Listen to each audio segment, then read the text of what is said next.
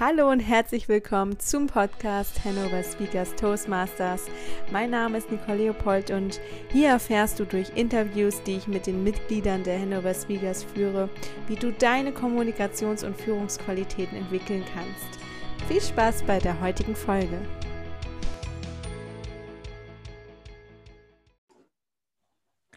Hallo und herzlich willkommen zu einer neuen Folge. Ich spreche heute mit Sandra Thomas über ihre Entwicklung und die Erkenntnisse in der Kommunikation und Leadership, die sie durch die aktive Mitgliedschaft bei den Hanover Speakers Toastmasters gewonnen hat. Sandra ist jetzt seit etwa einem halben Jahr Mitglied. Hallo Sandra, nochmal herzlich willkommen. Magst du dich an dieser Stelle mit ein paar Worten über dich vorstellen? Hallo Nicole, erstmal ganz, ganz lieben Dank dir, dass ich heute dabei sein darf. Und ich würde mich allgemein als sehr empathische, impulsive und extrovertierte Persönlichkeit beschreiben. Also meine Freunde würden es sicherlich auch so beschreiben, dass wenn ich halt in einem Raum bin, dann versuche ich immer die Stimmung oben zu halten, Menschen miteinander zu vernetzen. Und genau dieses Thema Vernetzen, das spiegelt sich auch in meinem beruflichen Kontext wieder. Ich liebe es, Events zu organisieren und Menschen dort endlich wieder einen Zugang zu sich selbst zu ermöglichen. Und das sind auch so meine Herzensthemen. Ich beschäftige mich total gerne mit dem Thema Persönlichkeitsentwicklung, Spiritualität und vor allem damit gute Gewohnheiten in meinen Alltag zu integrieren und möchte auch so ein Stück weit ein Vorbild oder eine kleine Inspiration sein. Und ähm, ich habe in letzter Zeit mich super stark auch mit Altlasten beschäftigt, mit Glaubenssätzen, die ich endlich loslassen konnte.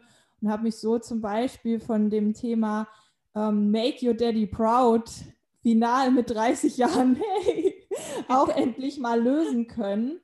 Und verstanden, hey, ähm, das Leben, das darf sich leicht anfühlen und du musst nicht immer leisten um geliebt zu werden. Und das ist so mein eigenes Thema, was ich super gerne auch in die Coachings und Seminare, die ich organisiere, mit einbringen möchte, wo es einfach um dieses Thema Selbstbestimmung geht. Und ja, das ist so grob das, was mich beschäftigt und was meine Persönlichkeitsstruktur so ein Stück weit ausmacht. Voll die schönen, spannenden Aspekte. Da werden wir bestimmt noch auf den einen oder anderen Aspekt wieder drauf zurückkommen später. Wie bist du denn auf die Hanover Speakers damals aufmerksam geworden? Oh, das ist eine etwas längere Geschichte.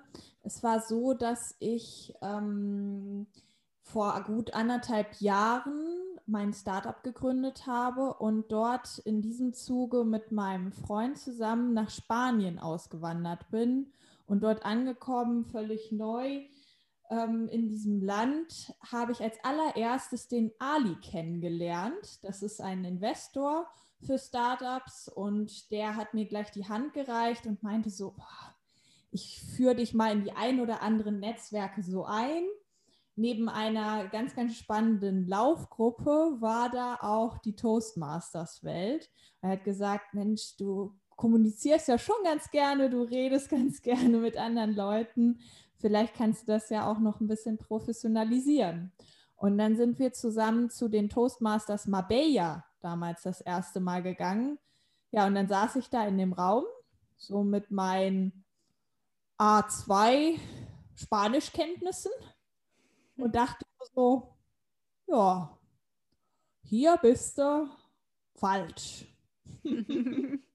und dann äh, ja, habe ich aber gleichzeitig das, äh, diese Struktur wahrgenommen, wo ich viel lernen kann, wahrgenommen, wie wertschätzend die Menschen miteinander umgehen, wie toll diese ganzen Abläufe sind und mir die ganze Zeit gedacht, oh, warum findet das jetzt hier gerade nicht auf Deutsch statt?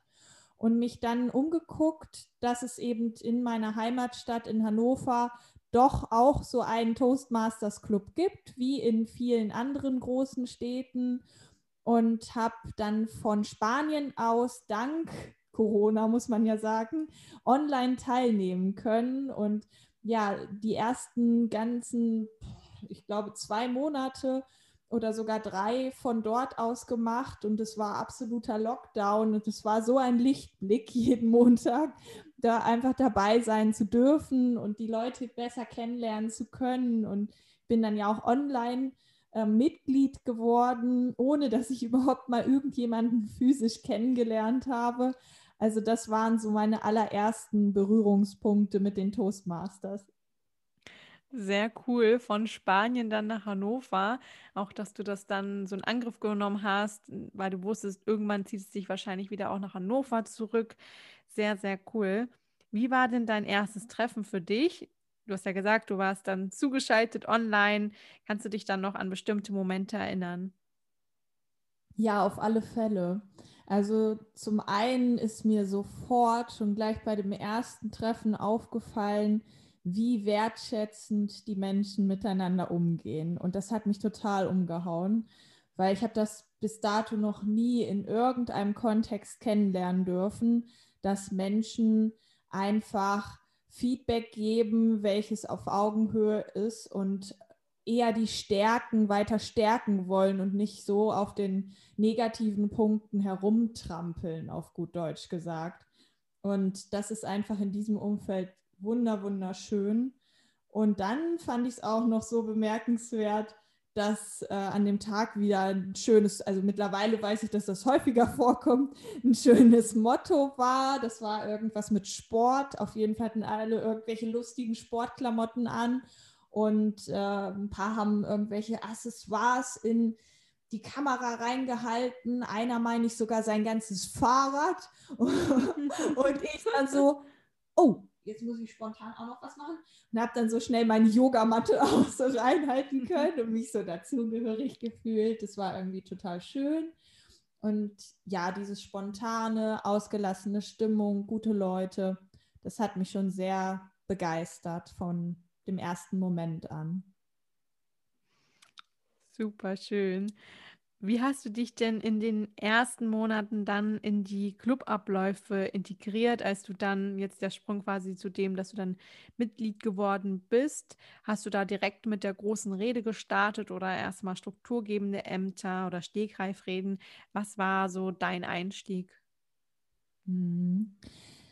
Also es war so, dass ich schon erst mal ein bisschen zurückhaltender war und geschaut habe, okay, ähm, ich mache mal erstmal bei diesen ganzen Stegreifreden spontan mit und wusste auch noch gar nicht so richtig, wie melde ich mich denn jetzt nun an. Und dann, als ich dann eben angemeldet war, habe ich strukturgebende Ämter gemacht, vor allem liegt mir sehr dieses spontane Reden. Ich bin nicht so dieser Typ, der gerne vorbereitet spricht und äh, möchte auch sehr gerne so authentisch wie möglich bleiben und wie auch schon einleitend gesagt, ich liebe es, Menschen miteinander zu vernetzen und das ist halt so in der Moderatorrolle ganz gut möglich. Und deswegen war eine meiner ersten Redeteilnahmen dann tatsächlich auch gleich physisch. Das war natürlich nochmal zusätzlicher Nervenkitzel, weil das war das allererste persönliche Treffen und dann äh, gleich mit der Rolle als Stegreifreden.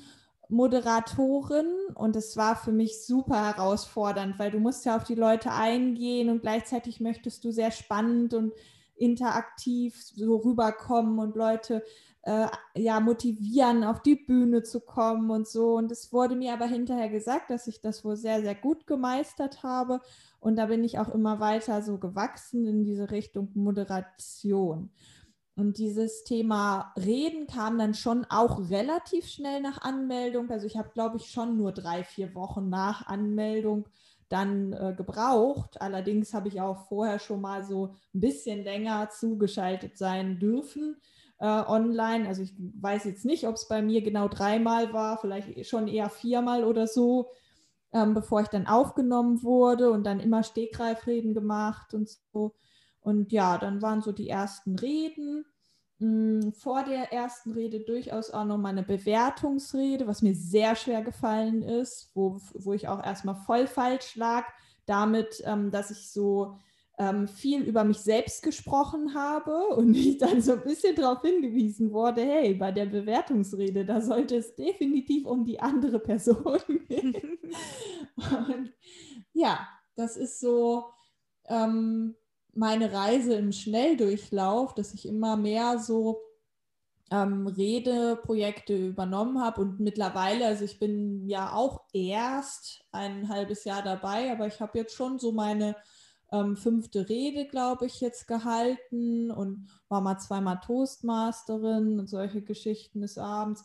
Also das war ähm, schon so, dass ich immer versucht habe, möglichst viel zu machen und mich da auch weiterzubringen. Sehr cool. Um einen leichteren Einstieg zu finden, gibt es dann bei uns ja auch das Mentoring-Programm, was eine Orientierung bieten soll für die neuen Mitglieder. Natürlich kein Zwang ist, sondern eben wirklich ein Angebot. Und ich weiß ja, dass du dieses Angebot genutzt hast. Der Marc ist ja dein Mentor. Wie hast du dieses Mentorenprogramm für dich empfunden? Also erstmal vorweg, ich habe natürlich den allerbesten Mentor der Welt. Marc, wenn du das hörst. Und ähm, ja, es war einfach so, dass Marc von Anfang an mich erstmal persönlich kennenlernen wollte und wir uns dann einfach auf einem netten Käffchen getroffen haben. Damals war es mal kurzzeitig möglich ähm, in der Innenstadt und uns ja einfach besser kennenlernen konnten und er mir dann auch beratend zur Seite stand, welchen Pathway ich auswählen könnte. Und mir war schon so von Anfang an klar, ich will irgendwie Leute motivieren, ich will sie inspirieren, ich will so nachts in, in die Zukunft gerichtet irgendwie kommunizieren. Und da war dann ziemlich klar, schnell klar, dass es visionäre Kommunikation wird aber das, ja, da so ein bisschen den Rahmen geben und mal so ein bisschen erstmal reinkommen, das war sehr wichtig dahingehend.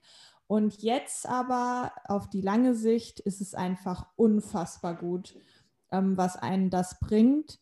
Ähm, es ist so, nach jedem Mal, wenn ich eine Redebeteiligung habe, und das muss noch nicht mal eine Rede sein, sondern es kann auch ein strukturgebendes Amt sein, gibt er mir hinterher ein ganz langes Feedback per WhatsApp-Sprachnachricht und geht auf unfassbar viele Details ein. Er ist sehr, sehr sen sensibilisiert und trainiert, was das detaillierte Hinhören angeht und auch was so ein Fingerspitzengefühl angeht, wie weit dreht sich sie jetzt, was sage ich, was sie noch verbessern kann und was, für, äh, was vielleicht nicht. Und ähm, ja, es ist ein unfassbar aufmerksamer Zuhörer. Und es war mir ja vorher auch schon aufgefallen in den unterschiedlichen Sessions, dass das so ist. Immer wenn er eine Bewertungsrede gehalten hat, dann war ich immer ganz fasziniert, was ihm noch alles so aufgefallen war. Und deswegen habe ich ihn letztendlich auch gefragt, hey Marc, möchtest du denn mein Mentor sein? Und ja, das harmoniert sehr, sehr gut und ich kann jedem nur empfehlen, einen Mentoren sich an die Seite zu holen, weil es eine absolute Wachstumschance für einen persönlich bedeutet und man neben diesen Chats, also wenn, wenn wir jetzt online die Reden halten, dann gibt es immer eine Minute Bewertung per Chat. Und es gibt durchaus auch äh, natürlich die Bewertungsrede, die für dich gemacht wird. Aber da ist derjenige ja auch in einer Sprechersituation und da weiß ich auch immer nicht, kann der sich wirklich zu 100 Prozent auf alles, auf jede Einzelheit konzentrieren? Wohl eher nicht. Er muss ja auch eine gute Rede am Ende in Sachen Bewertungsrede ab, ähm, absolvieren. Und Marc macht das, macht das richtig gut, einfach nochmal zusätzlich zu wissen, der ist da und der achtet auf alles Mögliche. Das ist richtig, richtig schön. Wundervoll, dass sich da so ein passendes Duo gefunden hat. Das ist ja, glaube ich, immer so die Herausforderung dabei. Es muss ja irgendwie passen, es muss irgendwie miteinander matchen und ich glaube, dann hat es auch wirklich so die volle Wirkung und Entfaltung. Welche Ämter liegen dir denn jetzt, wenn wir jetzt mal den Zeitsprung machen zu heute, am meisten nach den Erfahrungen, die du jetzt in den letzten Monaten gesammelt hast? Mm, also es ist schon nach wie vor so, dass ich es einfach liebe, spontan Reden zu halten. Das hat so ein bisschen was mit früheren Erfahrungen zu tun. Es war nämlich so, und, und ich, deshalb kann ich mich unfassbar gut in alle Redner reinversetzen, die Lampenfieber haben oder denen es in den ersten Toastmaster-Sessions total schlecht geht oder die total ein Brett vor dem Kopf bekommen, weil es mir in der Schulzeit ganz genauso ging. Es ging sogar so weit, dass wenn ich eine Präsentation halten musste, dass ich jedes Mal davor mich übergeben musste. Und, und dass ähm, ich mir Zettel geschrieben habe, wo jedes einzelne Wort drauf stand und dann habe ich das da so vorgelesen und dann habe ich natürlich irgendwann nicht gut genug hingeguckt und den Faden verloren und dann musste ich die Zettel weglegen und irgendwie, war, wie, irgendwie wieder zurückfinden. Und dann ging das auch meistens, habe ich da schon gemerkt, besser, wenn diese Zettel endlich weg waren. Und ähm, das hat sich dann langfristig auch so durchgezogen, also auch später in meinem Job im Messebereich war ich tätig, dass ich dann beratend tätig war zum Beispiel und zum Kunden gefahren bin und einfach so ein bisschen spontaner geblieben bin und mich extra nicht so viel vorbereitet habe, um authentisch bleiben zu können. Und das zieht sich bis heute durch, dass das mir am meisten liegt, dann entsprechend auch Rollen zu übernehmen, die eher also wo man spontan sein muss, wie zum Beispiel den Toastmaster des Abends. Du kannst nicht jedes Wort durchplanen, weil vielleicht sagt mal irgendwer einen, lustigen Satz, dann musst du da schon auch spontan drauf eingehen. Mm. Oder gerade bei den Stegreifreden, du moderierst das ein bisschen an, aber du solltest schon cool auf die Stegreifrede, die dann da gerade abgelaufen ist, nochmal eingehen und vielleicht nochmal eine kleine Rückfrage stellen und das so abrunden. Und das macht mir total Spaß.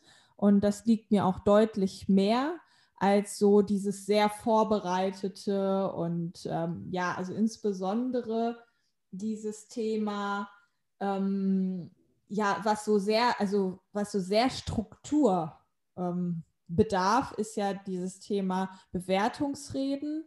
Das liegt mir eher nicht so. Das ist, glaube ich, ein gutes Thema für meinen Freund, der so der blaue Typ eher ist, um mal so in diesem Farbenmodell Rot, Blau, Grün, Gelb zu sein. Ich bin halt so der impulsive, ähm, ja, Typ, der einfach so intuitiv auf die Dinge eingeht, auch ein Stück weit kreativ und das ist halt gelb.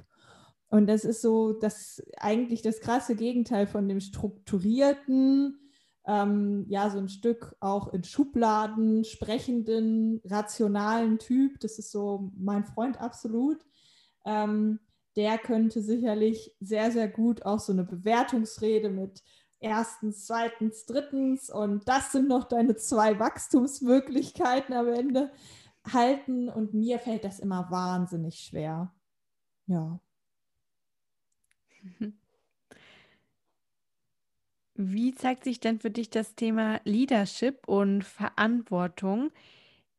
Nicht jeder muss ja direkt in den Vorstand gehen. Das ist so eine Sache, da klar, da hat man dann auf jeden Fall da mit dem Thema Leadership definitiv zu tun. Aber zum einen ist es ja so, dass es erstmal eine Amtsperiode gibt. Das heißt, man kann ja nicht jederzeit einsteigen und man sollte sich natürlich auch als Mitglied erstmal so ein halbes Jahr bis Jahr orientieren, schauen, wie das alles abläuft, um sich da dann zu integrieren. Wie würdest du jetzt sagen, kann man neben jetzt dieser Vorstandsarbeit, die eben eindeutigerweise natürlich zum Leadership mit beiträgt, denn noch Leadership erlernen oder auf jeden Fall dieses Thema Verantwortung und Leadership irgendwie weiter aufnehmen als, als Mitglied? Ja, Toastmasters ist Leadership pur. Es geht einfach darum, um, um Selbstführung. Es geht letztendlich um 100% Verantwortung für dein eigenes Leben, für deinen persönlichen Wachstum. Und ja, es bringt so viele Aspekte mit rein, die viele, viele Führungskräfte auch heutzutage nicht haben. Ich, ich zähle mal ein paar auf. Also vor allem vorweg so dieses Thema emotionales Führen das wird ja jetzt auch Schritt für Schritt so ein Trendthema werden. Insbesondere in Homeoffice-Zeiten muss man einfach viel, viel mehr Empathie mitbringen und auch sich mal so ein bisschen reinfühlen können, wie die Person gerade drauf ist und ob ähm, ja gerade der angemessene Zeitpunkt ist, XY-Thema anzusprechen. Und genau das lernt man halt durch dieses Feedback geben, durch dieses Bewerten, Bewertungsreden, aber auch dieses Mentorenprogramm. Wie gebe ich ein einfühlsames Feedback wirklich auf Augenhöhe und nicht dieses, ja, wie kann ich einmal links und rechts eine Watsche abgeben und das Thema möglichst schnell delegieren, ähm, wie das heutzutage in vielen ähm, Unternehmen gelebt wird. Also in vielen Unternehmen herrscht ja eine recht hierarchische Struktur nach wie vor und Führungskräfte haben eher so Grundhandwerkszeug gelernt und versuchen das anzuwenden. Und es sollten, glaube ich, einige Führungskräfte eher mal zu den Toastmasters gehen, um herauszufinden, wie sie empathischer ähm, auf Menschen eingehen können, wie sie sehr gut Feedback geben können. Das ist so der eine Bereich. Und zum anderen natürlich aber auch, wie sie sich selber gegenüber die Verantwortung wieder übernehmen können, auch selbstbestimmt zu sein ein Stück weit und sein eigenes Wachstum genau im Blick zu haben und zu schauen, wo kann ich mich hier einbringen und Verantwortung am Abend, also an so einem Toastmasters-Abend übernehmen und wo kann ich eine Rolle übernehmen, die auch Spaß in, und Unterhaltung in den Abend reinbringt oder einen ganz tollen Impuls für die Gruppe liefert. Und solche Dinge fragen wir uns alle irgendwie als Toastmasters. Und ich glaube, als Führungskraft bleiben so emotionale, also Thema emotionale äh, Führung und Thema Feedback-Kultur sehr, sehr häufig auf der Strecke. Hm. Wie beschreibst du somit einen guten Leader? Also du hast schon das Stichwort Emotionalität mit hineingebracht. Magst du das nochmal ausführen? Hm, sehr gerne. Also ein richtig guter Leader oder eine sehr, sehr gute Führungskraft ist für mich jemand, der eigentlich super Coach ist. Also der muss zum einen sich selbst unfassbar gut coachen können, also sprich auch immer selbst reflektieren, auch zur Not mal zu anderen gehen, von denen er lernen kann. Ähm, das ist ja auch diese Toastmaster-Situation selber wachsen zu wollen, denn wir haben verändernde Zeiten und es wird auch immer verändernder werden und auch immer schneller werden. Und dort einfach die Ruhe zu bewahren, ein Stück weit in sich selbst zu ruhen, in, also trotz dieser ganzen ähm, verändernden Vorkommnisse, ist super wichtig. Also Selbstreflexion, bei sich selbst zu sein, sich selber weiterzuentwickeln und anzupassen. Und das andere ist aber dieses Thema, was einen guten Coach ausmacht, empathisch zu sein, Menschen auf Augenhöhe zu begegnen und einfach ähm, dieses Thema Feedback-Kultur, was ich eben schon angesprochen hatte, ist super wichtig, ähm, dort wertschätzend vorzugehen. Und das kann man ganz, ganz toll bei den Toastmasters lernen. Hm. Super Aspekte, also gerade so dieses Thema auch Feedback-Kultur und eben dieses Emotionale und wie ein Coach agieren, das ist, glaube ich, so die neue Herangehensweise, die sich, wie du schon sagtest, glaube ich, immer mehr etablieren wird und sollte. Also da bin ich wirklich auch mal gespannt, was sich da noch so in Zukunft tut zum Thema Leadership. Wenn wir jetzt den Schwenk zu Kommunikation machen, denn also die Toastmasters International haben als Mission Vision, dass sie zum einen die Mitglieder zu guten Leadern machen, aber zum anderen natürlich auch zu guten Kommunikatoren. Was war bisher deine Stärke in der Kommunikation? Würdest du sagen, du konntest diese auch bei den Toastmasters weiter ausbauen? Und oder sind sogar noch weitere unentdeckte Stärken dazugekommen? Hm, ja, auf jeden Fall. Also zum einen dieses spontane Sprechen, was ich vorhin schon erwähnt habe, das habe ich insbesondere durch Stegreifreden noch viel, viel mehr ausbauen können. Und da war ich auch teilweise total überrascht, wie schlecht ich da dann doch noch am Anfang war und wie ich nicht so Bilder also im Kopf so miteinander verknüpfen konnte. Und wie das jetzt Schritt für Schritt immer besser wird und vor allem, wenn man dann auch zusätzlich noch irgendwie einen tollen Workshop hat und Dinge dazu lernt, die einem nochmal so eine Struktur geben. Hey, so solltest du vielleicht eine Einleitung machen bei einer Stegreifrede und so kannst du am Ende noch einen kleinen Appell geben.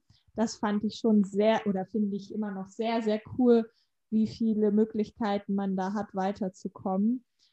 Dann dieses Thema ähm, Reden, was mir immer schwer fiel, also durchweg etwas vorzubereiten, nach wie vor und dort ähm, dann auf den Punkt gebracht zu kommunizieren. Es war durchaus so, dass ich das zwar schon vorher wusste vor den Toastmastern. Ich habe auch als ähm, ein Seminar vorher belegt, auf den Punkt kommunizieren hieß das. Und ja, dementsprechend war mir das jetzt nicht, also es war nicht ein komplett blinder Fleck, aber jetzt wird es natürlich noch mal präsenter, weil es sind ja so nette Zeitfenster vorgegeben bei den Toastmasters und dann wird halt äh, mit der roten Lampe ganz unterschwellig geleuchtet, wenn ich mal wieder nicht auf den Punkt gekommen bin und ein bisschen drüber bin. Und das ist auf jeden Fall richtig, richtig gut. Und ich merke auch immer, Mann, dann bereite ich so eine Rede vor und ich möchte so inspirieren und möchte so viele Themen mit reinbringen, die mich persönlich auch beschäftigen. Und dann bereite ich das vor und habe eigentlich eine Redezeit von sechs Minuten vorgegeben. Und dann übe ich das und dann sind es zehn Minuten. Und dann so, ja toll, jetzt kann ich erstmal ein Drittel der Rede wegschmeißen. Schön. Und sich da auch immer von zu trennen, fällt mir unglaublich schwer nach wie vor. Da habe ich noch durchaus Entwicklungspotenzial. Ich bin auch immer noch eine derjenigen, die ziemlich häufig bei der roten Lampe ist. Und dementsprechend, ja, ähm, ist das eigentlich so eine der wesentlichen Punkte, wo ich immer noch wachsen kann und an mir arbeiten kann. Auf jeden Fall. Da bin ich voll bei dir. Das ist bei mir gar nicht anders. Es ist auch so, dass ich eher ja gerne ein bisschen mehr erzähle darüber oder auch einfach viele wichtige Aspekte habe und die möchte ich auch gerne alle vermitteln und deswegen ja sind meine Reden dann auch meistens beim Üben dann etwas länger, obwohl ich jedes Mal denke, ach, versuchst du doch mal so eher auf die Minimumzeit zu kommen, wenn wir zwischen fünf bis sieben Minuten die Rede halten sollen, dann versuche ich auch mal eigentlich diese fünf Minuten mal anzupendeln, weil warum immer das Maximum ausreich, äh, ausreizen? Aber leider, ja, es ist dann immer, immer eher so ein Wettrennen mit der Zeit, dass ich so oft das übe, bis es irgendwann auf diese sieben Minuten kommt. Aber insgesamt ist es eben auch so schön, dass man lernt, mit der Zeit umzugehen. Zum Beispiel bei Bewertungsreden, da habe ich jetzt einfach ein Gefühl dafür entwickelt, wann ist es genug? Ich habe zum Beispiel an diesem Montag auch gemerkt, als dann gelb angezeigt wurde, da wusste ich ganz genau, jetzt habe ich ein Zeitproblem, denn normalerweise hätte ich jetzt schon bei den Wachstumsmöglichkeiten sein müssen und dann habe ich auch so äh, relativ abrupt, aber noch mit allen Dingen, die noch so mindestens reingehörten, dann auch geendet und dann zwei Sekunden vor Ablauf der Wettbewerbszeit sozusagen, wo man sich sonst disqualifizieren würde, weil ich auch immer gerne dann für die Wettbewerbe auch so trainiere, aber das hatte ich im Gefühl so. Ich wusste, wenn du jetzt nicht aufhörst, dann ist raus und das hatte ich vorher gar nicht. Ich habe am Anfang meine Bewertungsreden ging definitiv, normalerweise sollen die drei Minuten gehen, bis höchstens drei Minuten dreißig und meine ging vier bis fünf Minuten. also jetzt habe ich mich auf meistens 3, 3,15 jetzt äh, runter reduziert, weil ich ungefähr weiß, was, pass, was passt halt nicht rein, wo darf man nicht so ausschweifen. Aber das Gefühl entwickelt sich erst durchs Machen, durchs Tun. Und ich glaube, das ist das, was einem da ganz doll hilft als Person, die da auch einfach viel spricht, braucht man einfach diesen Zeitmanager. oh, total. Und ich finde es daran so toll, dass es nicht eine Watsche von links und von rechts wieder gibt, hm. sondern dass so unterschwellig durch diese Farben organisiert wird. Und ja keiner reinbrüllen muss, stopp, stopp oder so, ja.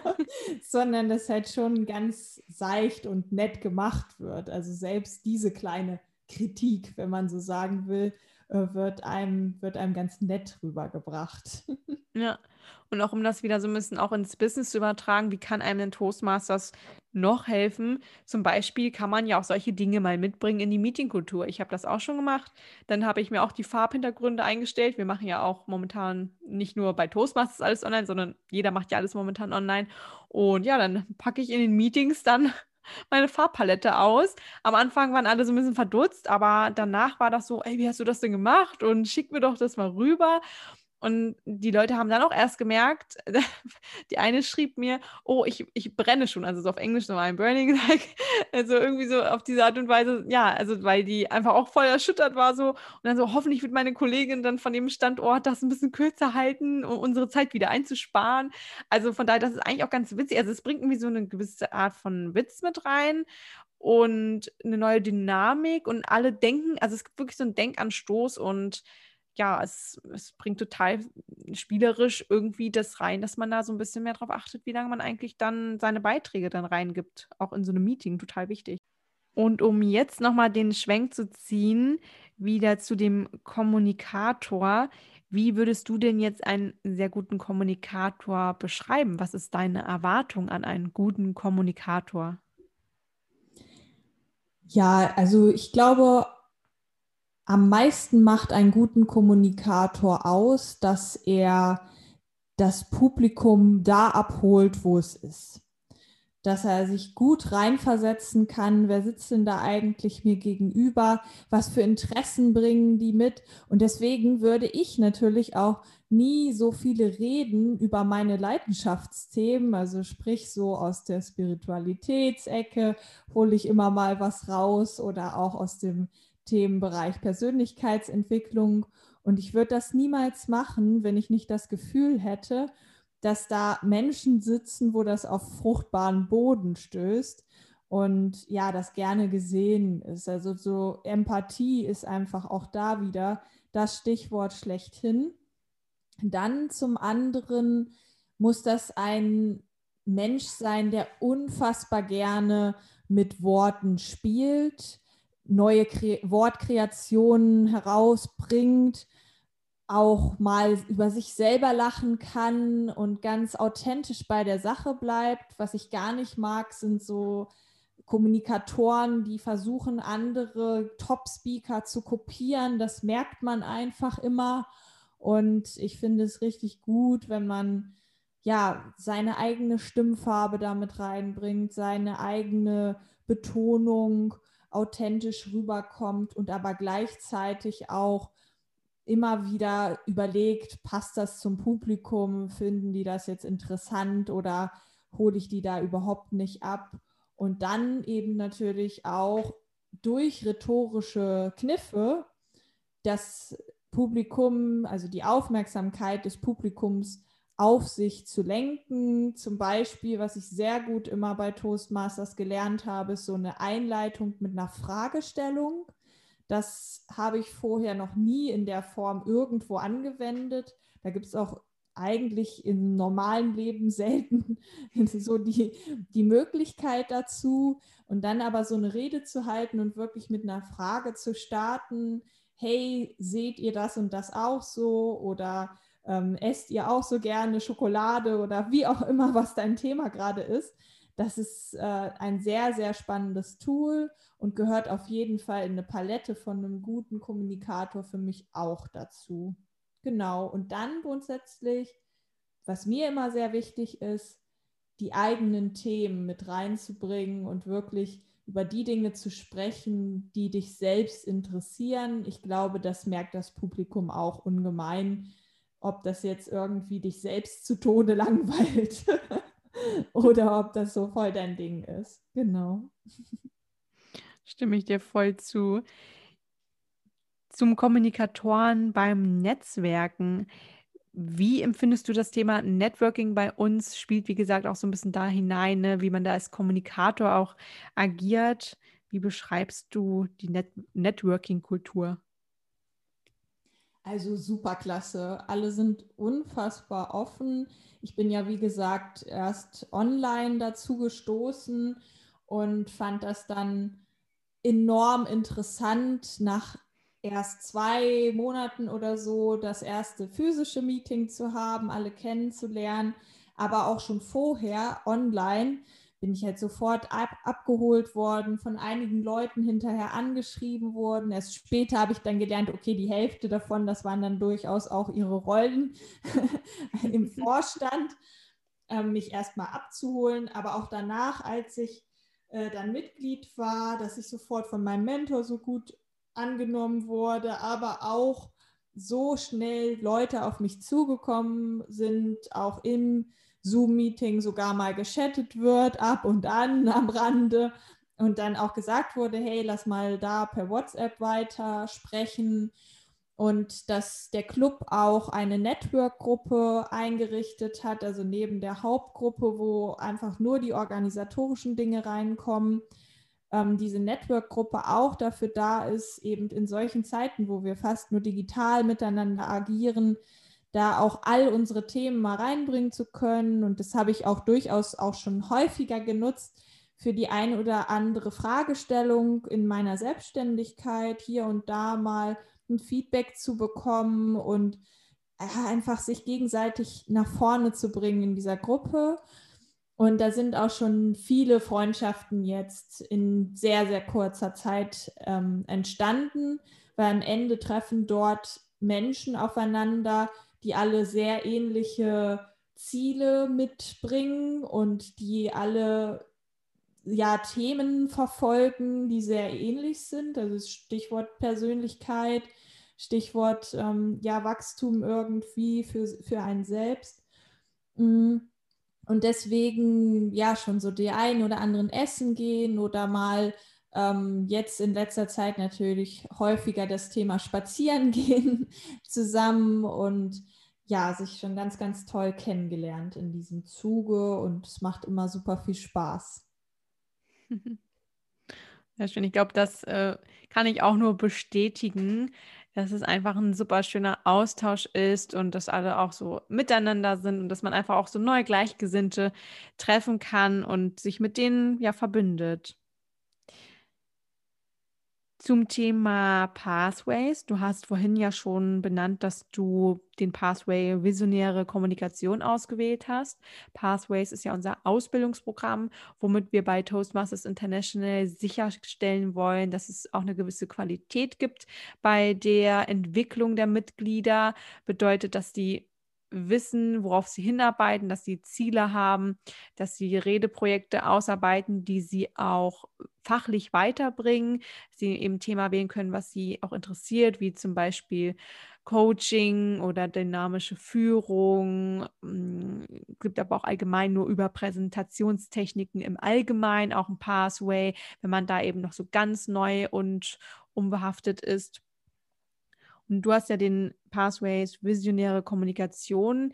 Magst du da noch mal so ein bisschen erzählen, worum es da jetzt bei dir geht? Ob du da jetzt schon irgendwie auch konkrete Redeprojekte zu gehalten hast. Am Anfang ist es ja auch relativ ähnlich für, für alle Mitglieder. Da stellt man sich erstmal vor, den Eis, Eisbrecher und recherchiert und lernt zu recherchieren und Feedback zu geben. Mhm.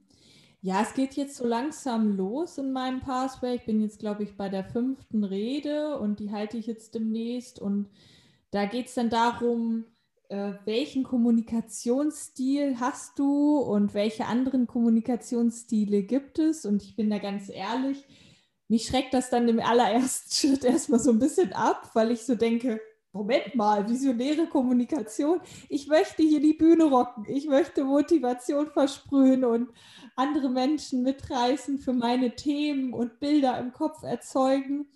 Und ähm, ja, mein Mentor Marc und ich, wir ähm, versuchen dann die Themen auch immer so weit wie möglich auszudehnen. und so werde ich sicherlich zu, zu diesem Thema Kommunikationsstile nicht so eine typische PowerPoint-Präsentation anwerfen und sagen, hier, das sind die zehn Kommunikationsstile und ich glaube, meiner ist am ehesten so und so. Das wäre halt auch wieder so der blaue Typ, ne, wenn wir wieder zu diesem Persönlichkeitsmodell zurückkommen. Also dieses rationale und Ding, Ding, Ding. Und bei mir ist es halt dann eher schon so ein bisschen kreativer und auch so in diese empathische, fühlende Richtung. Also diese Überlegung, hey, ähm, welche äh, Art von Kommunikation verwende ich denn wirklich immer in meinen Gesprächen auch und vielleicht auch so ein Stück weit in diese Coaching-Richtung. Ähm, ich habe mich viel mit diesem Thema beschäftigt. Wann solltest, also das wird wahrscheinlich so der Kern auch meiner Rede werden, hm, schon mal als kleine Vorausschau. ähm, wann solltest du, also solltest du anderen Menschen einen Tipp geben, habe ich mich gefragt, weil ich das dazu sehr, sehr häufig neige, weil viele Menschen, die sich mit persönlicher Weiterentwicklung und mit Coachings und so diesen Themen beschäftigen, haben immer so eine Anfangsphase, wo sie alle missionieren wollen. und die ist auch nicht an mir ähm, vorbeigegangen. Und ähm, ich habe dann schon häufiger mal hier und mal da einen Ratschlag ähm, rausgehauen. Und da ist das Wort Schlagen drin. Und genauso kommt es bei den meisten Menschen, glaube ich, auch an, wenn sie ähm, irgendwie Tipps erhalten, die ungefragt sind. Und das ist etwas, was ich da thematisieren möchte. Also so sehr stark darauf eingehend, eher auf die Details, also auf dieses Thema, ähm, sollten wir einen Ratschlag geben, sollten wir nicht eher darauf warten, dass jemand danach fragt.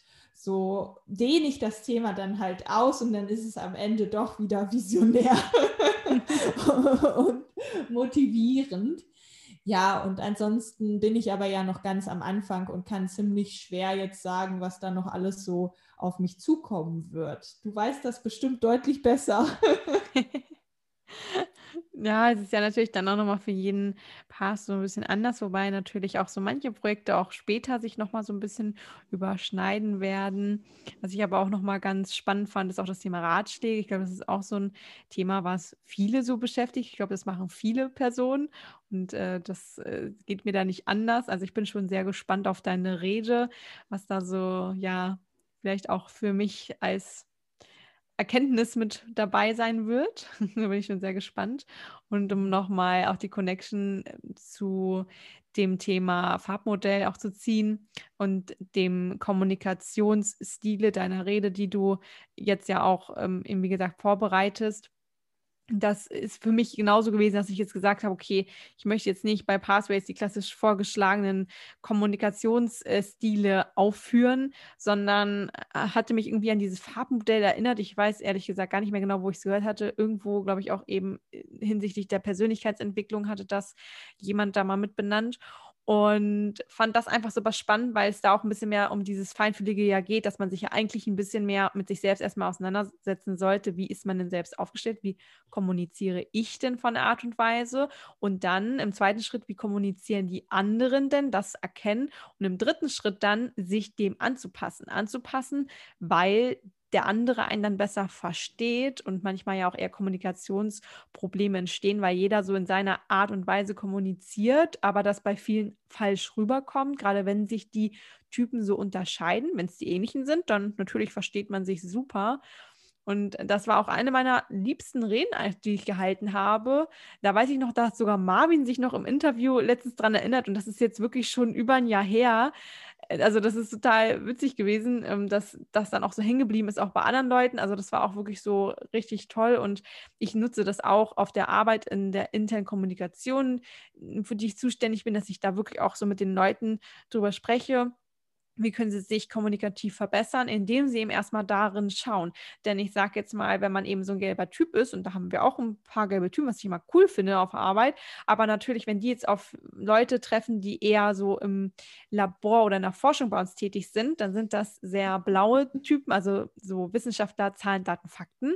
Und die sind überfordert damit, wenn man dann auf einmal erstmal voll viel um den heißen Brei rumredet oder sehr, sehr soft, softe Themen anspricht, sondern muss eher so gucken, wie erreiche ich den jetzt? Also im Vorfeld überlegen, was möchte ich den, dem denn verkaufen? Meistens ist es ja irgendwas, was man verkaufen möchte, indem man irgendwie eine Idee soll man vorbringen oder oder eine Herangehensweise für ein Projekt oder so. Und dann muss man dem das irgendwie so schmackhaft machen, dass derjenige da gerne zuhört. Und ich glaube, das ist wirklich so die Kunst, also mir fällt es auch immer noch unglaublich schwer. Also ist, ich sehe es auch eher so als Aufgabe an, dass ich manchmal mit denke, okay, heute fokussierst du dich mal da drauf.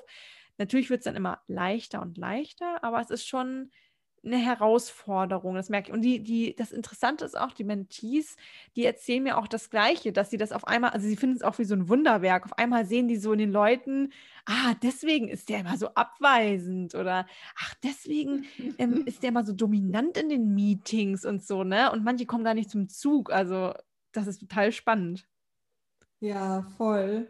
Also vielleicht nochmal für unsere Zuhörer ähm, das Modell äh, zu Ende erklärt. Es gibt eben vier Farben. Es gibt den roten Typen, der eher dominant ist. Und gleichzeitig, also was macht denn Dominanz aus? Er ist total in der Aktion und gleichzeitig extrovertiert. Das heißt, höher, weiter, schneller und so bei Manager-Meetings häufiger mal anzutreffen und dann äh, laufen die Gemüter auch mal hoch und so. Dann der gelbe Typ, der wir eher sind, da so ein bisschen kreativer, ein ähm, bisschen spontaner, ähm, sehr empathisch, aber gleichzeitig, wir sind nämlich auch sehr extrovertiert, aber gleichzeitig sehr einfühlsam, sehr fühlend unterwegs und deswegen empathisch und ähm, wollen ein Stück weit schon auch in diese Richtung Harmonie. Und dann kommt der grüne Typ, der ist nochmal Harmonie süchtiger und sagt, okay, ich möchte gerne, dass wirklich alle, dass es allen gut geht, weil der ist nämlich introvertiert zusätzlich zu dem Fühlen. Und dann gibt es eben wieder den Akteur, der aber gleichzeitig introvertiert ist. Und das ist so der typische Wissenschaftler, also der recht rationale Typ, mein Freund. Zahlen, Daten, Fakten. Du kannst dir vorstellen, ähm, du hast gerade so schön erwähnt, ja, es ist am sinnvollsten, dann mit jedem einzelnen dieser Menschentypen so zu sprechen, wie der Menschentyp das am liebsten haben möchte. Hm. Wenn ich mir aber vorstelle, dass ich in meiner Partnerschaft permanent mich so verstellen müsste, dass jetzt mein Partner das am allerbesten versteht, dann wird es schwierig, glaube ich. Also es ist, glaube ich, der schmale Grad zwischen ich bleibe authentisch und bleibe doch bei mir und dem, wie kann ich es dann doch so ein bisschen anders formulieren, dass jeder einzelne Typ ähm, die Rede in dem Fall gut verstehen kann. Also eine Rede zum Beispiel sollte dann am, im besten Fall alle vier Typen ansprechen und sollte so eine kleine Prise Fakten für den Blauen enthalten, sollte ganz Harmonie also ganz harmonisch ablaufen nicht so extrem aneckend, sollte aber dann auch eine kleine Spannung drin haben für den dominanten Typen und zu guter Letzt auch sehr empathisch und emotional sein für den Gelben. Und das ist wahrscheinlich so ähm, das, wie man, wie man da einen guten äh, Rundumschlag bei all seinen Reden und Möglichkeiten hat, auch in Meetings mit allen Typen gleichzeitig gut zu kommunizieren. Richtig cool, dass du das nochmal so gut erklärt hast, auch mit den ganzen Typen. Und ich glaube, wie ich weiß, da der ein oder andere Tipp dadurch auch nochmal für die ZuhörerInnen mit dabei. Nun der Schwenk zu deiner Selbstständigkeit.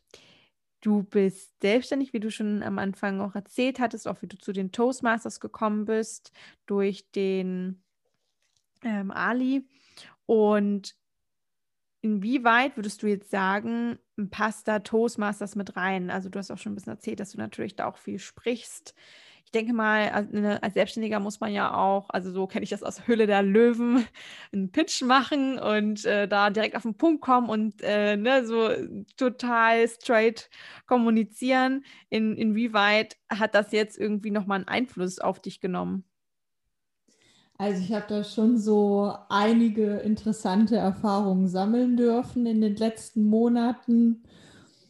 Zunächst einmal habe ich ein Startup gegründet und das war für mich auch ein kleiner Umweg zum Ziel, muss man sagen. Und dieses Startup, da waren wir dann schließlich auch bei einem Accelerator dabei und haben dort ständig gepitcht und haben genau das getan, was du gerade beschrieben hast. Also jede einzelne Woche, tatsächlich auch montags, das waren immer Tage für mich, ja. Also mhm. morgens um 10 vor Investoren pitchen und abends um 19 Uhr noch die Rede runterrocken für die Toastmasters. Da war ich dann schon echt etwas lediert. Naja, jedenfalls waren das Wochen, die mir gezeigt haben, nee, so willst du nicht arbeiten denn ich habe mich bei diesen Pitches nicht authentisch gefühlt. Und das ist nicht das, was ich machen möchte. Ich möchte die Dinge schon auf den Punkt gebracht rüberbringen, aber hallo, es ist sicherlich nicht so, dass ich 30 Sekunden in dem Real Life nur habe, um irgendjemanden Bilder im, im Kopf zu erzeugen und dieses Elevator extrem pitchen, das hat mich schon echt genervt. Und dieses höher, weiter, schneller grundsätzlich im Startup-Umfeld halte ich für sehr, sehr fragwürdig. Und deshalb auch jetzt ganz, ganz stark die Kurve zu dem neuen Projekt und zu diesem Thema Seminare und Coachings für Menschen, die endlich zu sich selbst finden wollen. Und da spreche ich auch sehr, sehr stark in Richtung Führungskräfte, aber auch insbesondere in Richtung Selbstständige und Gründer an. Wir haben alle miteinander unfassbar viel zu tun und zwölf Stunden Tage sind da keine Seltenheit gewesen in dieser Phase, wo ich halt wirklich zehn, zwölf Stunden am Stück immer an einem PC gesessen habe. Und für mich ist es äh, unfassbar wichtig, dass ich jetzt jedes einzelne Mal, wenn ich auf das neue Projekt angesprochen werde, so ein Glücksgefühl habe in mir und einfach nur strahlen kann und Bilder in aller Ruhe im Kopf erzeugen kann und von der Natur dort sprechen kann und von den Permakulturgärten drumherum und den Seminargebäuden im Detail und den Menschen, die da sind und die Menschen, mit denen ich jetzt spreche, die nehmen sich auch einfach mal die Zeit dafür, weil die interessieren sich dafür, die wollen wirklich mir zuhören. Und das war auch so ein bisschen, naja, wie, wie, inwieweit will wirklich ein Investor morgens, montags um 10 da dabei sein? Möchte der das überhaupt gerade hören? Ähm, ist der gerade überhaupt willens zu investieren? Weil es war jetzt dann mitten in der Corona-Phase, das war jetzt vielleicht auch nicht gerade der Fall. Und dementsprechend, ähm, ja, war das für mich insgesamt eine super spannende Reise schon bisher in Sachen Selbstständigkeit und geht jetzt richtig in die Vollen. Wir machen ja im Juni auf und äh, dementsprechend, also das Seminargelände, und dementsprechend geht es jetzt richtig in eine heiße Phase. Wir arbeiten auch wieder die 10, 12 Stunden, aber es ist ein anderes Feeling dabei. Ich bin jede Minute authentisch und ich spreche auch gar nicht mehr von Arbeiten eigentlich. Ich rede immer ständig von dem Projekt. Das ist das Projekt. Ich mache mal ein bisschen was fürs Projekt, weil ich auch, ähm, das hatte ich ja einleitend gesagt, was mein Herzensthema ist, gute Gewohnheiten in meinen Alltag integriere und ich locker 50 Prozent meiner Zeit für mich selber ähm, ja gute Dinge mache, die mir einfach richtig, richtig gut tun und das ist halt auch wieder dieses, was ich bei den Toastmasters auch unter anderem lernen durfte, Selbstverantwortung zu übernehmen, selbstbestimmt zu sein und wirklich zu sagen, okay, was ist denn auch noch wichtig neben dem Projekt? Ähm, was kann ich denn für mich noch alles tun, um weiterzukommen? Ähm, auch in ganz anderen Bereichen, die nicht so männlich und so agierend und ich muss da jetzt raus und äh, los. Äh, höher, weiter, schneller sind, sondern die viel, viel stärker in das Thema reflektieren und bei sich selbst ankommen sind. Und da wir äh, stark in dieser Richtung andere Leute coachen, wollen wir als Eventorganisatoren letztendlich auch mit äh, leuchtendem Vorbild da vorangehen und genau das in unserer Gemeinschaft jeden einzelnen Tag leben dass wir Zeit für uns haben. Denn am Ende haben wir alle nur dieses eine Leben und wir wollen, glaube ich, nicht am Ende auf dem Sterbebett liegen und sagen, hm, was habe ich gemacht? Gearbeitet. Mhm. Ja, weißt du? Ja, das ist, also das, da war viel in Sachen Selbstständigkeit, da kann ich wahrscheinlich sonst wie ausschweifend noch zu erzählen. Aber auf den Punkt gebracht ist es echt dieses Thema von der Maske aufsetzen, Show und höher, weiter, schneller und ich bin hier das coolste Startup ever und fake it until you make it. Das wird dann nämlich ganz groß gelebt. Hinzu, ich mache genau, also ich, ich mache das, was ich sage und das, was ich ausstrahle. Das ist alles authentisch. Das passt alles zueinander. Und das liebe ich und deswegen kann ich es auch so ausstrahlen. Richtig, richtig schön. Ich finde es auch einfach schön zu hören, so wie du das erzählst, dass du jetzt auch dein Herzensprojekt gefunden hast und quasi auch dich ja gefunden hast zu diesem authentischen Ich, würde ich das jetzt einfach mal nennen, weil wenn du sagst, vorher hast du eine Maske auf, dann kann man ja nicht authentisch sein. Mit einer Maske ist man ja nicht authentisch. Also natürlich gibt es immer ein bisschen Show bei den Sachen, immer ein bisschen, was man mal drumherum schaut, aber da gibt es ja dann doch Unterschiede, wenn man wirklich nur noch dieses Fake it until you make it macht, dann ist es ja komplett nicht mehr man selbst. Richtig, richtig schön. Ja, absolut. Ich kann ein gutes Beispiel bringen. Wir haben dann irgendwann dieses Format entwickelt, äh, des digitalen Kamingespräches. Dann habe ich hier so einen witzigen Kamin bei mir und habe dann extra so einen, das ist Fake-Show pur dann, ne? Also dann habe ich in den Kamin einen Bildschirm reingepackt, dass dann dieses Lagerfeuer da blinkte und dann noch so künstlich so daneben gesessen. Und es ist ja alles nett. Also es ist ja auch für den Rahmen Startup-Gründung und so weiter, ist ja nichts Falsches dabei. Aber ich für meinen Teil freue mich jetzt schon riesig auf die Videos, die ich jetzt im Zuge des neuen Projektes ähm, abdrehen werde, weil da geht es einfach viel, viel entspannter zu. Ich werde da halt eher in der Natur mich aufhalten oder eben einfach in Räumen, wo ich vorher Yoga gemacht habe und so, ja, und einfach so dieses Natürliche, was ich eh in meinem Alltag mache dann in dieses Video integrieren dürfen. Und das finde ich ganz, ganz klasse. Voll schön. Du setzt dich ja viel mit dem Thema Persönlichkeitsentwicklung auseinander, so wie ich das auch tue. Und da hast du auch schon ein bisschen was von erzählt. Wie kannst du jetzt dazu nochmal diesen diesen Bogen zu Toastmasters schlagen, Persönlichkeitsentwicklung und Toastmasters. Wie passt das eigentlich zusammen?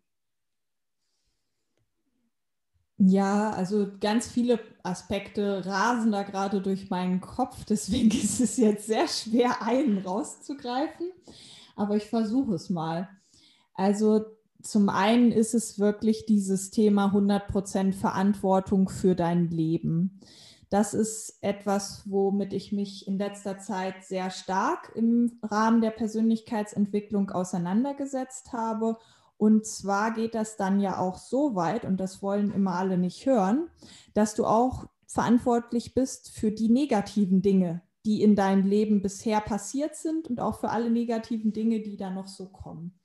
Und meistens haben wir ja eher so eine Opferhaltung und sagen, ja klar, also für die positiven Dinge, die da so passieren, da bin ich natürlich voll verantwortlich. Aber wenn da jetzt irgendwie ich zum Beispiel ein Bänderriss mir hole, nein, nein, also das war Schicksal. Das war jetzt irgendwie eine höhere Macht und ich kann da gar nichts dafür. Und das ist halt total interessant, weil dieses Thema Verantwortung spielt ja nun mal in Toastmaster-Kreisen total eine große Rolle. Du übernimmst Verantwortung für dein eigenes Wachstum ähm, beim, beim, bei deinen Sprechkünsten. Du übernimmst Verantwortung innerhalb des Clubs, wenn du eine Rolle als, äh, also in, im Vorstand zum Beispiel übernimmst oder wenn du einfach besondere Workshops organisierst, du bringst dich ein und damit übernimmst du Verantwortung. Und ähm, das spielt für mich, also das ist fast schon wie so, wie so mein, meine Berufung oder mein Thema. Das zieht sich überall durch, auch in meiner persönlichen Entwicklung ganz, ganz stark. Ähm, an welcher Stelle bin ich selbstbestimmt? Und selbstbestimmt heißt dann eben 100% Verantwortung. Ja? Also dann ist eben nicht dein Daddy dafür schuld oder daran schuld, dass du jetzt 30 Jahre lang nach seiner Pfeife getanzt bist und äh, dass du dir ähm, eine Karriere so und so aufgebaut hast, obwohl du das gar nicht so richtig wolltest, sondern du bist schon selber einfach daran schuld, dass du das nicht vorher reflektiert hast und nicht betrachtet hast. Und sogar noch einen Schritt weiter, du hast die ganze Situation von Anfang an in dein Leben gezogen, um genau das zu lernen.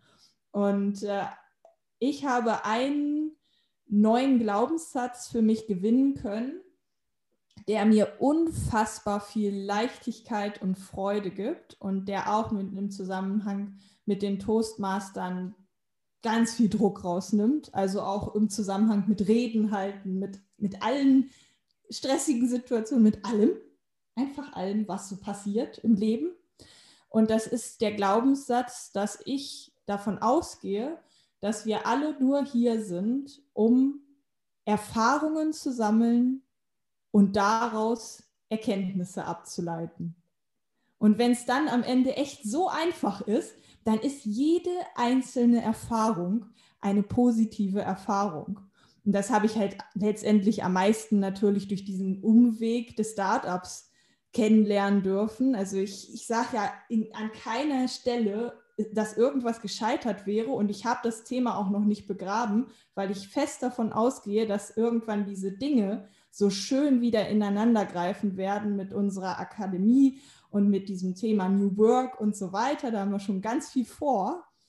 Aber ich forciere das jetzt nicht, weil jetzt gerade nicht die Zeit dafür ist. Ich lasse los und ich darf ähm, abwarten und schauen, wie die Dinge wieder ineinander greifen und einfach mal zu verstehen, okay, vielleicht wirst du auch ein Stück weit so gelebt, also das Leben macht Dinge mit dir und du bist zwar schon irgendwie dafür verantwortlich, wie das dann da so alles so zustande kommt, aber manchmal auch sehr unbewusst. Ähm, ja, das sind so diese spannenden Themen in Richtung Persönlichkeitsentwicklung. Und äh, da ist das im Zusammenhang mit den Toastmastern schon sehr stark, so dieses Thema 100% Verantwortung, 100% selbstbestimmt sein und ja, ganz, ganz stark diesen Fokus darauf legend, äh, da ja weiterzukommen und äh, gleichzeitig aber auch immer wieder loszulassen und zu wissen, hey, wenn du Blackout hast, dann war das eine Erfahrung, um ein, eine Erkenntnis daraus abzuleiten, nämlich zum Beispiel die gute und wohltuende Erkenntnis, setz dich einfach nicht so doll unter Druck. Das ist schön gesagt, nicht unter Druck setzen und einfach Erfahrungen, Erkenntnisse sammeln und ja, einfach das Beste draus machen. Jetzt noch die Frage, bevor ich zu meiner letzten Frage übergehe.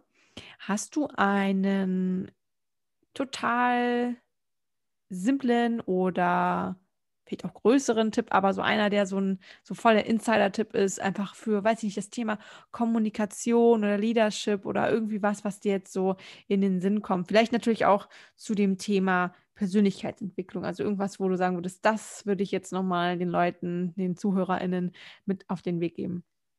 Ich habe natürlich jetzt gerade ähm, in der Frage vorher eigentlich einen meiner absoluten Gamechanger genannt. Also wirklich so dieses Thema, diesen Glaubenssatz zu verinnerlichen, dass wir einfach nur hier sind, um Erfahrungen zu sammeln und Erkenntnisse daraus abzuleiten. Also um einfach lernen zu dürfen, ist es ja dann am Ende. Und einfach von diesem, also niemals aufzuhören zu lernen und immer wiss, wissbegierig zu bleiben und neugierig zu bleiben, das spielt da auch ganz, ganz stark mit rein, und, um das nochmal so ein bisschen zu erweitern. Aber in Sachen Kommunikation, da möchte ich auch auf etwas eingehen, was ich vorher schon mal so ganz kurz angerissen hatte, nämlich meine Karriere äh, in der Schulzeit und wie das alles sich so ganz, ganz schrecklich angefühlt hat, das Kommunizieren.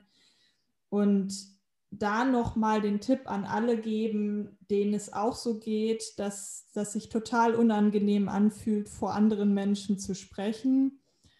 Ähm, einfach mal wirklich auszuprobieren. Und das ist erstmal ganz, ganz, ganz schrecklich, keine Karten zu haben, nichts aufzuschreiben und sich einfach nur vorzustellen, da sitzen jetzt die besten Freunde vor dir und du hältst auch keine Rede, sondern du erzählst einfach ganz normal bei so einem Abendessen über dieses Thema und du musst das nicht im Detail ausformulieren und wie so ein Roboter dann hinterher diese Sätze äh, herunterrattern, sondern vielmehr einfach so du weißt doch, über was für ein Thema du da sprechen möchtest. Ja, also du möchtest, äh, genau, das ist vielleicht noch der zweite Punkt, du solltest Themen raussuchen, die dich selber wirklich richtig, richtig brennend interessieren mm, und wo du gerne drüber sprichst und dann mal wirklich versuchen, vielleicht auch erstmal wirklich nur vor fünf Freunden am Tisch, ähm, so eine kleine Mini-Rede zu halten und zu sagen, hey, ich möchte einfach mal heute äh, ähm, das Wort erheben und mal zu unserer Freundschaft zum Beispiel irgendwas erzählen. Und dann ganz spontan und sich das zwar vorher schon so ein bisschen vornehmen, dass man das später macht, aber auch so ein bisschen abwarten, muss ich das wirklich tun und vielleicht auch kneifen, völlig egal, ein, zwei Mal und beim dritten Mal macht man es dann oder so. Aber wichtig ist, glaube ich, dieses Loslassen von Perfektionismus und jeder Satz muss sitzen und ich habe da alles durchgeplant. Das äh, empfehle ich auf keinen Fall. Und was immer gut ist, trotzdem dann aber den ersten und zweiten Satz, den halt im Kopf zu haben und alles andere kommt dann von ganz alleine. Hm. Super, vielen Dank für diese beiden tollen Tipps. Nun zu der abschließenden Frage, die ich auch nochmal so an alle Interviewgäste, Gästinnen stelle. Was ist denn jetzt dein nächstes Ziel bei den Hannover Speakers? Hast du dir da irgendwie so eine Vision gesetzt, was noch passieren soll in deiner Laufbahn bei den Hannover Speakers? Also tatsächlich habe ich mir keine extrem großen Ziele gesetzt, weil ich bin im Moment schon so beseelt, dass, also und da, da sollte auch jeder immer mit starten aus meiner Warte mit dem Thema Sinn. Also warum mache ich das, dass ich das weiß und dass ich in die Handlung gehe und also nach diesem Warum das Wie und ich jetzt halt einfach kommuniziere. Und ähm, was dann das eigentliche Ziel dabei ist, das ist nicht so klar zu formulieren. Ich möchte besser werden in den Videos, die wir dann auch drehen für den Seminarbetrieb, ähm, dort viel, viel lockerer einfach über die Themen sprechen zu können. Deshalb verprobe ich die natürlich dann auch ganz gerne mal im Toastmaster-Umfeld. Ich möchte immer mehr Themen da noch reinbringen, die mich persönlich auch interessieren. Und deswegen wenn ich, ich glaube auch dran, wenn ich mir nicht so ein klares Ziel setze, dann kann ich auch nicht dieses klare Ziel irgendwann erreichen und sagen, oh, jetzt habe ich das erreicht. Hm, fühlt sich jetzt ja gar nicht so toll an. Ah, und muss ich jetzt bei den Toastmasters deswegen aufhören?